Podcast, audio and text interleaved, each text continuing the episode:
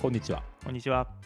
フットボールジャングル第18節はい。やってまいりました僕ねはい。一つ気づいたことがお、どうしました？前節はい。自己紹介してない 本当だ。誰だしゃ誰が喋ってんだこのラジオってなりますね。もうあの ずーっとベラベラベラベラ。喋ってちょっとテンション上がって入っちゃったんで、はい忘れてましたね。今節は自己紹介からいきましょそううですね。はい。サッカーライターの洋平です。サッカーファンの森重です、はいよろしくお願いしますよろしくお願いします。はいあのまあ今日はねはい。ず先週先々週とはい。我々が大好きなうん。アビスパ福岡の話を熱っぽくしましたので、はい。ちょっとこう広くねちょっとね、そうね。今回はやっていこうとのんびり。のんびり会 はい。やっていこうと思いますんで、はい。皆さんもまあまあいつも以上にながら聞きではいながら聞きでお願いいたしますよ、というところでございますよ。作業中の BGM としてでもいいので。はい。まあ BGM になるようなねうん。そう。話をしたいですね。そう、ちょっとね、ゆっくりね、前回以降はかなり熱持ってたので、はい。ちょっとこう39度ぐらいあったんで、39度はあったでしょうね、今回ちょっと36度5分ぐらいの感じで、えーはい。もう本当に九州ダービーのこれ不謹慎な言い方ですけど、はい。九州ダービーの副反の方が そうですね、はい。出まして出ちゃってたので。申し訳ないです、はい。本当に。はい。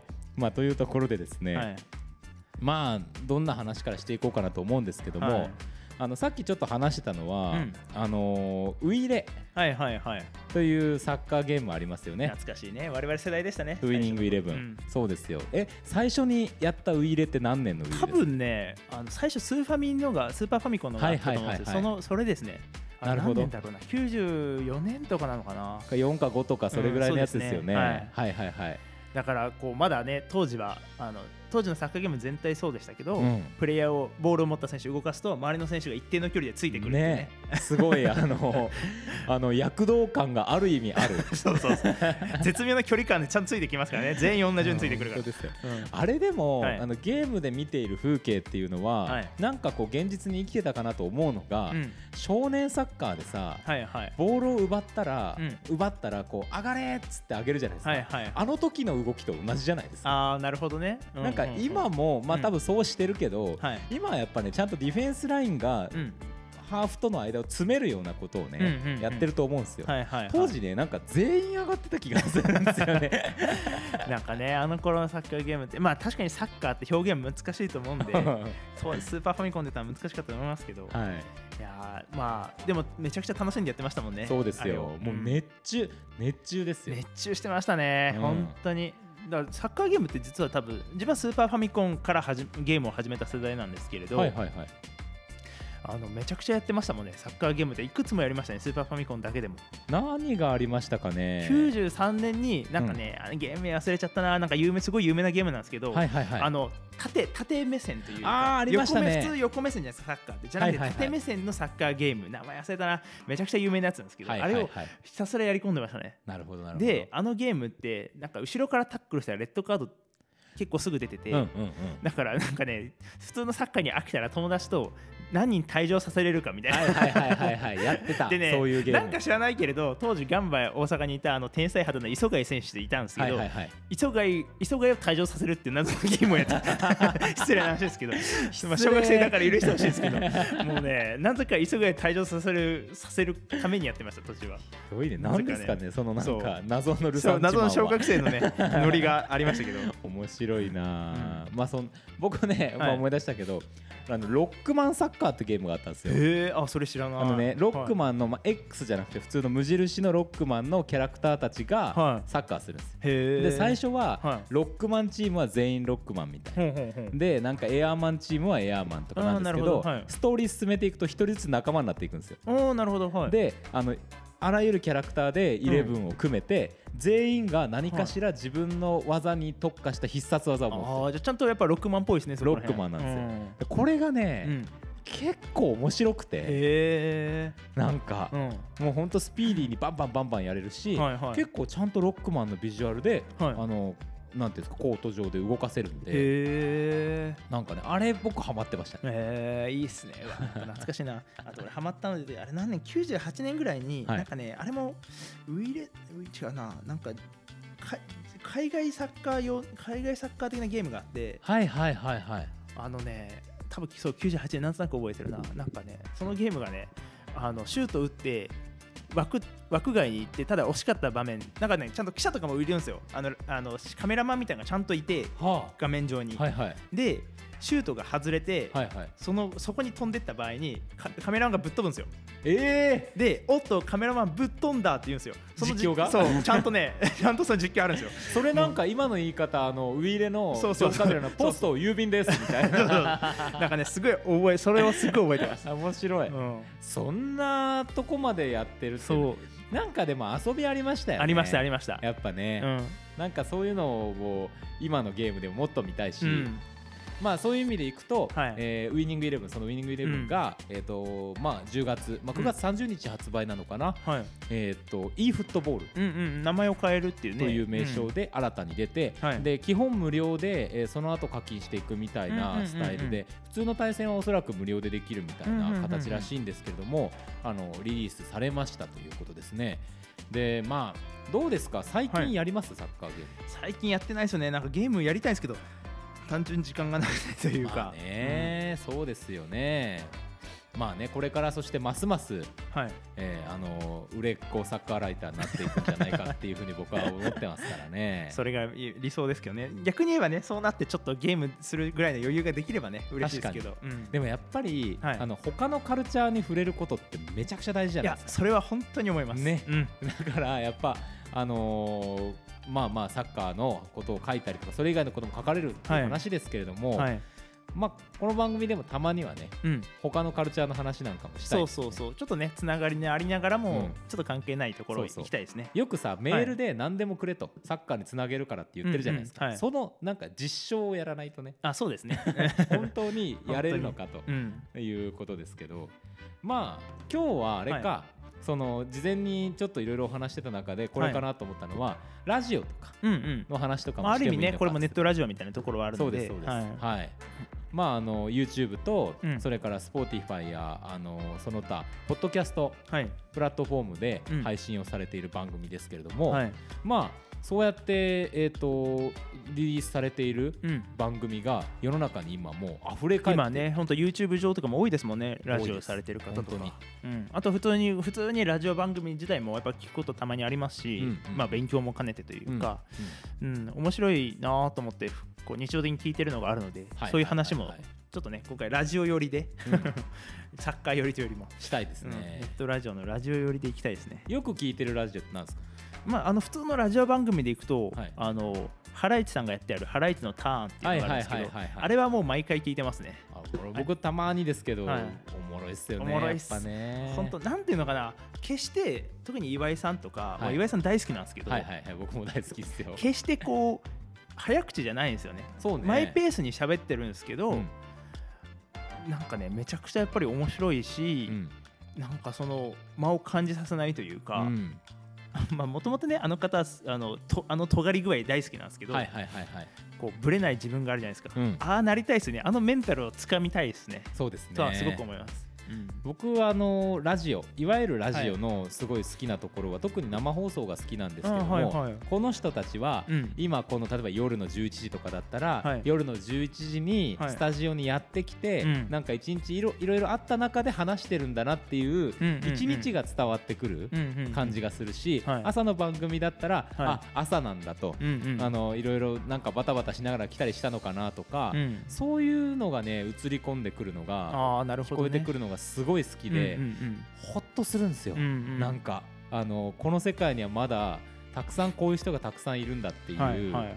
でそれでいくとねあのえっと波を聞いてくれっていうアニメがあってほこれネットフリックスでまだ上がってるかなと思うんですけれども、あのまあラジオのアニメなんうです。よへえ珍しいですねえーその北海道かなんかである女性が、はい。えっとひょんなことではい。ラジオに出ることになり、うん。えっと深夜の本当にど深夜の枠を任されるっていうことなんですけどへーそれをねあの手この手でいろんな企画をやっていくんですよ、うんうんうん。まあドタバタコメディなんですけど、うんうんうん。なんかそこにもやっぱり今言ったようなラジオのなんかこうはい。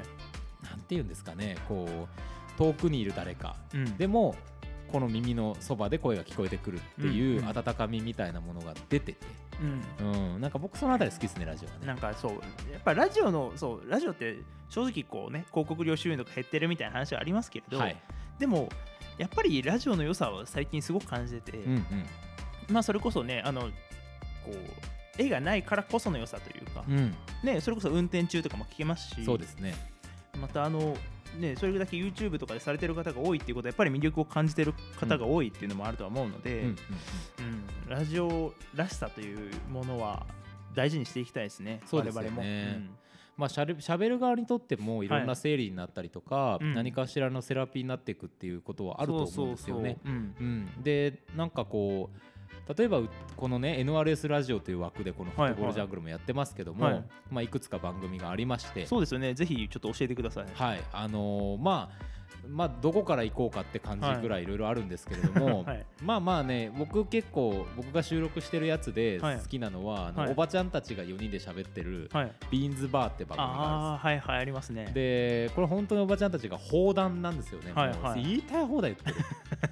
もはい、うなんか旦那の愚痴とかね、はいはいはいはい。でもなんかやらしい感じがしなくてうんカラッとしたところがすごくいいんですけど、うん。とかまああの僕が他で出てるので言えば、あのはい映画の話とかねそれこそゲームの話とかをしている番組があって、はい。あの木曜日に夜やってたりとかするんですけど、の番組とかね。なんていう番組でしょこれはね、ストックブラザーズ・ザ・ワールドというね、あのい。かにバカらしい名前と、はい。あの音と、はい。であの大行にやっていくかみたいななるほどね。ことをずっとやってるんですけど、まあ割とでも真面目にというか、僕らなりにうん。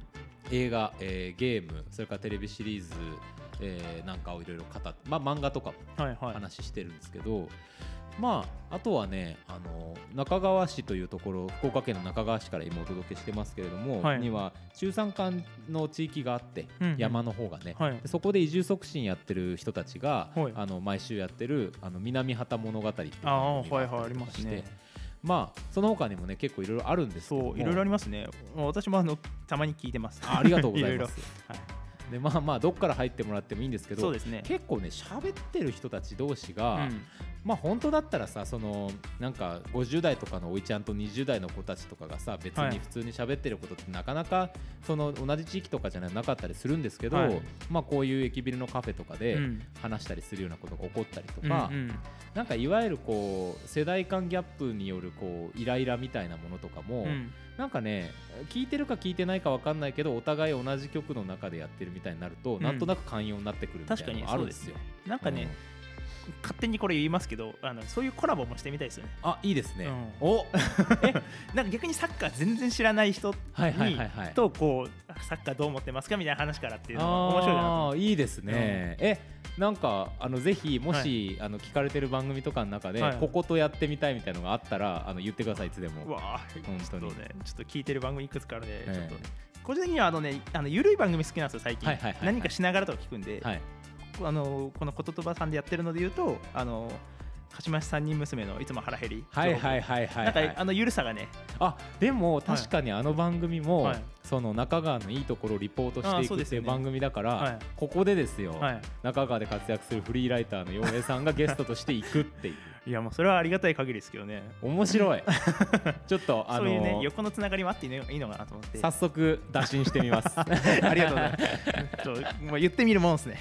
もうあの何でも実現しますからねそうね、うん。まあそんなのはネットラジオうんぬんみたいな話もありますけど、い。まあ、いわゆるラジオ、はい。それからインターネットラジオと呼ばれるようなもの、うん。それからもう完全にポッドキャストはいはい。というふうに言われてるようなものっていうのが、微妙にグラデーションでやっぱ違ってきてるようなところはあるかはない。というふうに思います。ラジオというものはまあ完全にその局がはい。やっているものを指すと思いますし、インターネットラジオはその雰囲気で、えーインターネットを使って発信していくものだったりとか、はい。でもインターネットの局っていうのをちゃんとこう会社的に持ってるところもあるんでなるほど、うん。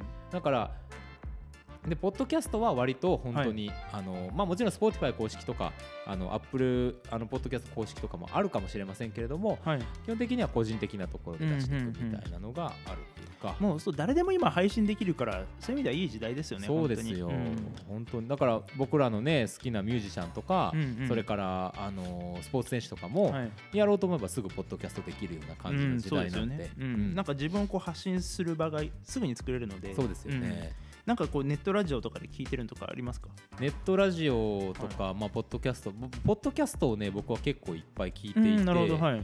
あの日課ぐらいの感じではあるんですけどあのそれこそカルチャー系で言えば、はい。一番聞いてるのは「ポップライフ・ザ・ポッドキャスト」っていう、はい。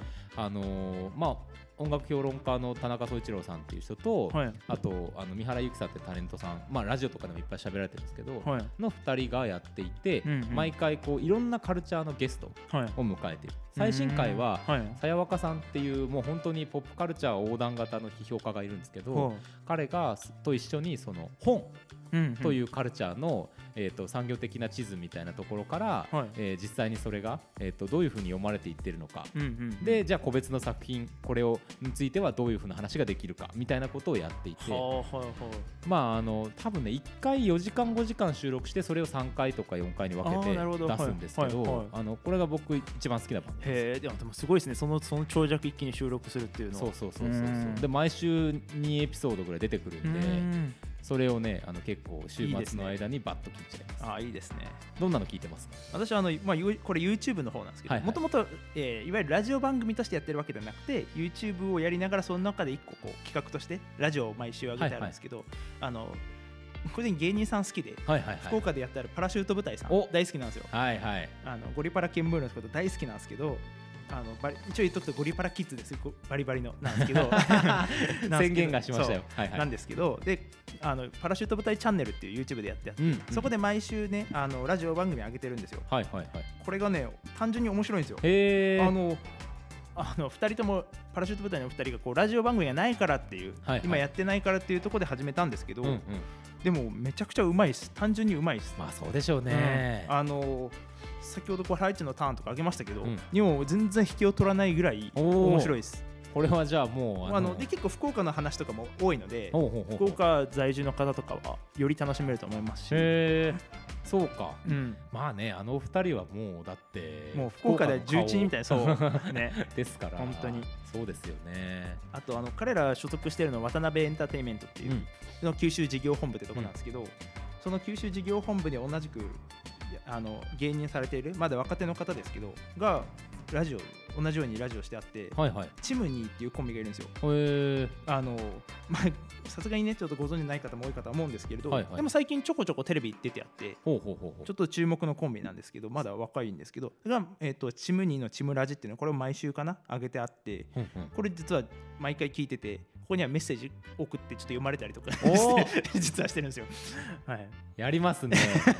ぐらいあのまだねあのやっぱり今挙げたそのハライチさんとかパラシュート部隊さんに比べるとちょっとまだもちろん荒削りな部分はあるんですけどなんかねでもね彼らにね個人的に伸びしろを感じててへなんかえ俺はあの時から知ってたよって言いたいぐらい 後々言いたいなっていうなるほどなるほど。うん、え芸人ラジオレビューとかやればいいじゃないですか なるほどね。芸人ラジオっていう切り口でいろんな芸人さんのラジオのマップをこう作っていくみたいな。ああなるほどね。あ面白いですね。なんかこうチャートみたいので、うんうんうん。これこの感じだったらこの番組みたいなガイドがあるとめっちゃ聞きやすいですよね。あ確かにね。それめっちゃ面白いな。あいいなそれ。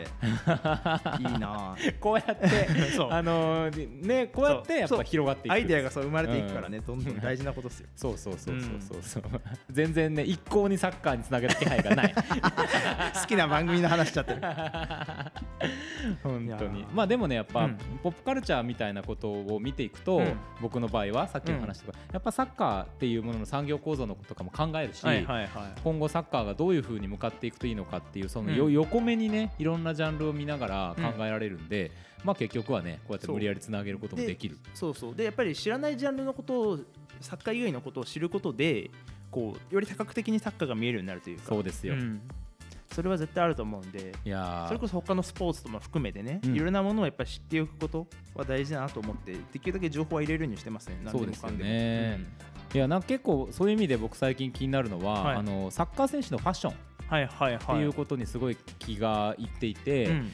あのまあまあ昔からさあのよく言われるのは野球の世界に比べればサッカーの人は割とおしゃれだみたいなこととかって言われたりしますけど、はい。まあ数とかはもうおしゃれの域を超えてるんで あそこはもうちょっとレジェンドです。数ですからね。数です数、うん。あのコンビニに赤いあの上下のスーツを着ていくって話はちょっとよくわからん。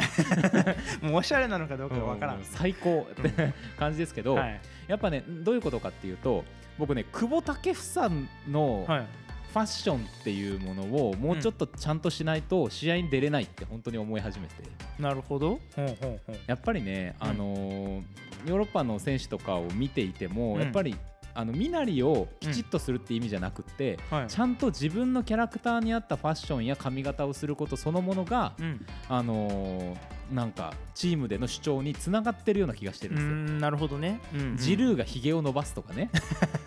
あるじゃないですか、はいはいはいであれはちゃんとね自分のスタイルの主張になっている場合に、ちゃんとあの出場機会とか得点とかに絡んでいってるんじゃないかっていう仮説を立てて今サッカーをちょっと見るようにしていてなるほど。その意味では久保選手は今ニュートラルなんだと思うんで,、これから自分のキャラクターとかプレースタイルと、うん。あの見かけの部分をどう連動させていくかっていうのが、うん。結構大事だし僕ねはい。髪型変えたらパスもうちょっともらえると思う。本当に、うんうん。ちょっと舐められてるなって気もするんですよ。なるほど。これなんか前のエピソードとかでもその話した気がするんですけど、はい。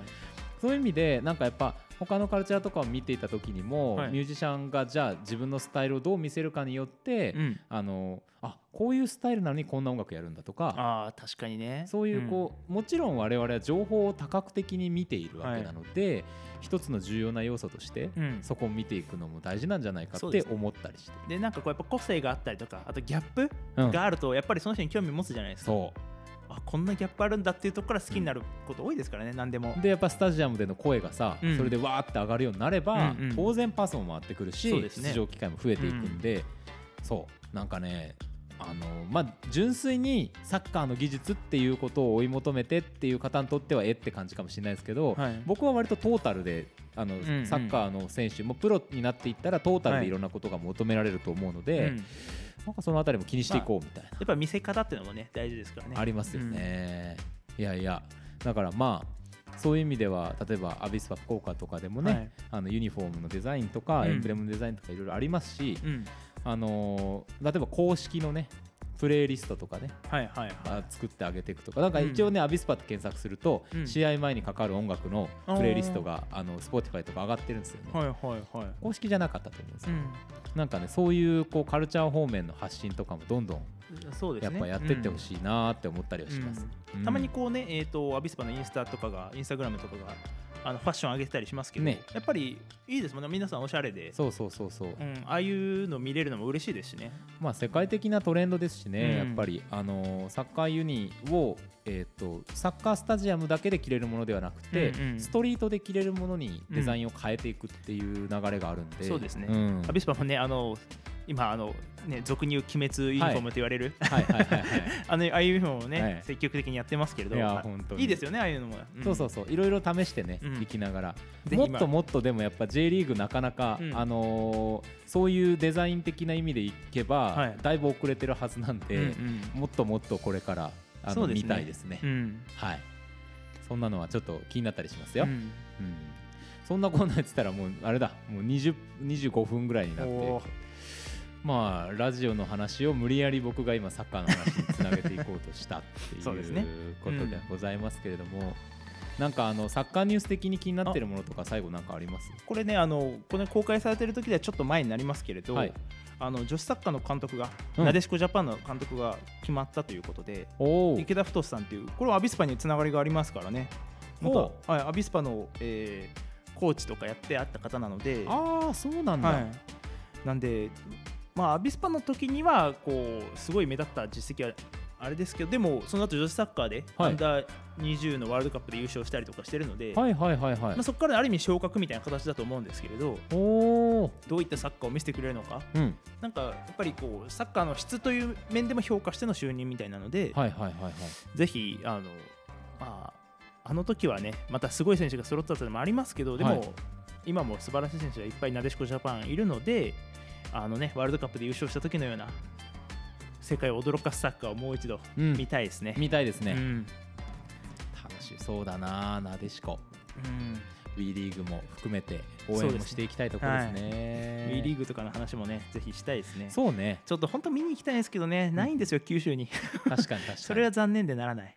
一番近いのは広島なのでそういう意味ではね。例えばその洋江さんがはい。ライターさんのねはい。あのネットワークをこう広げていってはい、はいその中例えばリモートゲストをねうんうんうん。お呼びして WE リーグ現地リポートみたいなのやってもらうみたいあー理想ですけどねそういうのね。なねうん。えいいかもしれないですよ。そうですね。いろいろ考えていきたいですね、うん。うん。いろいろあのだからサッカー関連含めはい。僕らのあのー関心にちょっと近そうなはい。ポッドキャスターの人とかあのうん。YouTube のラジオの人とかはい。ちょっとね探していきましょうよ。そうですね。ね。もう結構幅広く何でもやっていきたいですね。ね。ほんとね、うん。はい。まあそんな何でもこんなのもやってはどうかそうそうみたいなうん。メールもお待ちしております。そうですね。もう何でもください、はい。アイデアになりますんで全てはね。では洋平さん最後にメールアドレスの紹介おはい願いします。おメールアドレスですね。はい。えー皆さんメールの宛先を言いますよ。謎の振りが、まどろっこしい。えーアドレスは、えー FOOT えーあすみません先に言いますね。フットボールジャングル。うん。数字の12、うん。アットマーク Gmail.com はいでえー、綴りは FOOTBALLJUNGLE 数字の12アットマーク Gmail.com です。はい。はい。ぜひどしどし。そう。危ない。久しぶりに何も見やず見らずに言ったからギリギリやった。そうそうそうそう。いつもねちゃんとこう見れるものがあるからね。あ危なかった。危ない危ない。まあまあもうね皆さんも空ではい。言えるようにそうですね。なっていただければと思います。そして空でねこうメドラス打って送っていただけると嬉しいですね。一気にハードル下がるんでですねはい 一回送ったらねあの送信済みのとこから編集 で簡単に送れると思うのでぜひ一回まず送っていただけ英ると、単語みたいな言い方してるけど。